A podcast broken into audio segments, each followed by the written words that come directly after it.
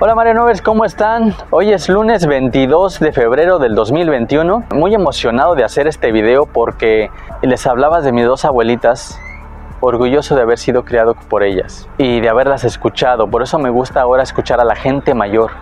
Y a muchas generaciones cristal no les gusta escuchar a los mayores ni a sus papás. Los abuelitos están ahí como un estorbo cuando son las personas que te van a dejar más, que más amor te van a dar, que más experiencias te van a compartir, de quienes más vas a aprender. No de un pendejo celular mientras estás ahí al lado con tus abuelitos. Las generaciones de cristal las voy a mencionar hoy porque lo voy a ligar con mi tema de reprogramación, de programación neurolingüística. Las generaciones de cristal me lo preguntó ayer con un video el abuelo, porque así le decimos los que lo queremos de la universidad, el abuelo Adrián Díaz Romero. ¿Qué opinas de las generaciones cristal? Mi querido abuelo, yo opino que las generaciones cristal o la generación cristal, porque por ahí en tu video Carlos Moret menciona que la era cristal yo no coincido en que es la era cristal, porque en esta era, el aquí y el ahora, en este presente, también estamos la generación X, la generación Y, los baby boomers, la generación Z, que son los cristal. Son culpa de nosotros, como papás, por quererles dar todo, por apapacharlos, por mimarlos. Mi esposa mima mucho más que yo a, a mi hija Zafiro y siempre o desde hace mucho traté de ser el equilibrio, el regañón, el que le llamara la atención. Y me tocaba hacer esa parte porque si, la, si los dos la mimamos, pues va a valer madre esa niña. Cuando se enfrente a la realidad, cuando salga a la calle, cuando salga a vivir de esta burbuja de la casa, de la habitación, cuando se despegue del Netflix o de su red social, de su TikTok, afuera va a enfrentar un chingo de problemas.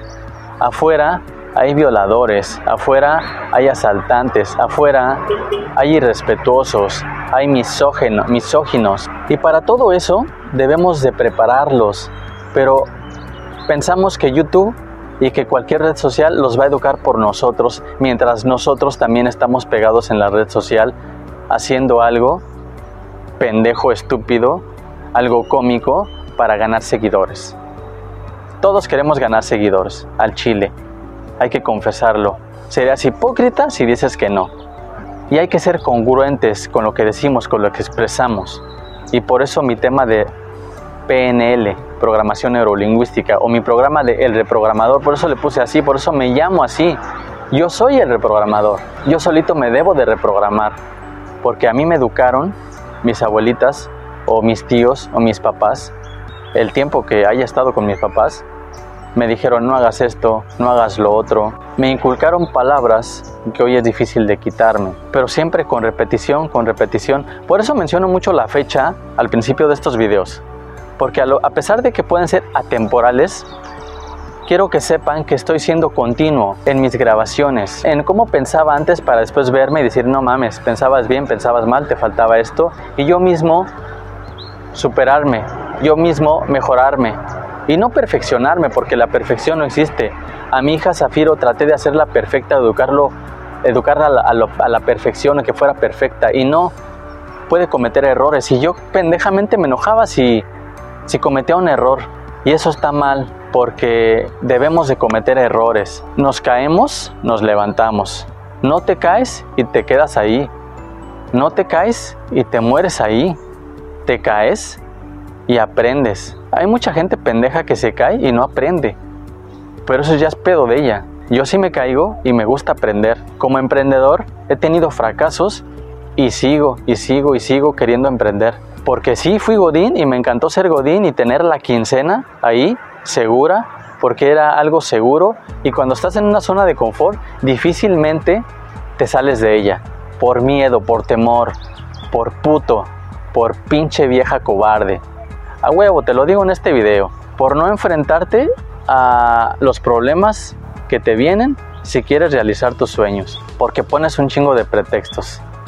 Pero los pretextos es sinónimo de mediocridad.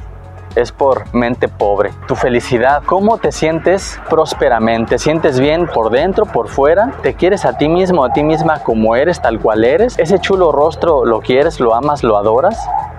Eso es felicidad, eso es riqueza. La riqueza es, es sentirte bien haciendo lo que te gusta. Por ejemplo, a mí, compartiendo estos videos, hablando, hablándole a alguien que esté haciendo lo mismo que yo, tratando de cambiar, tratando de que su ansiedad generalizada como yo tuve y tengo esa enfermedad no le gane, que su saboteador no le gane a los pensamientos,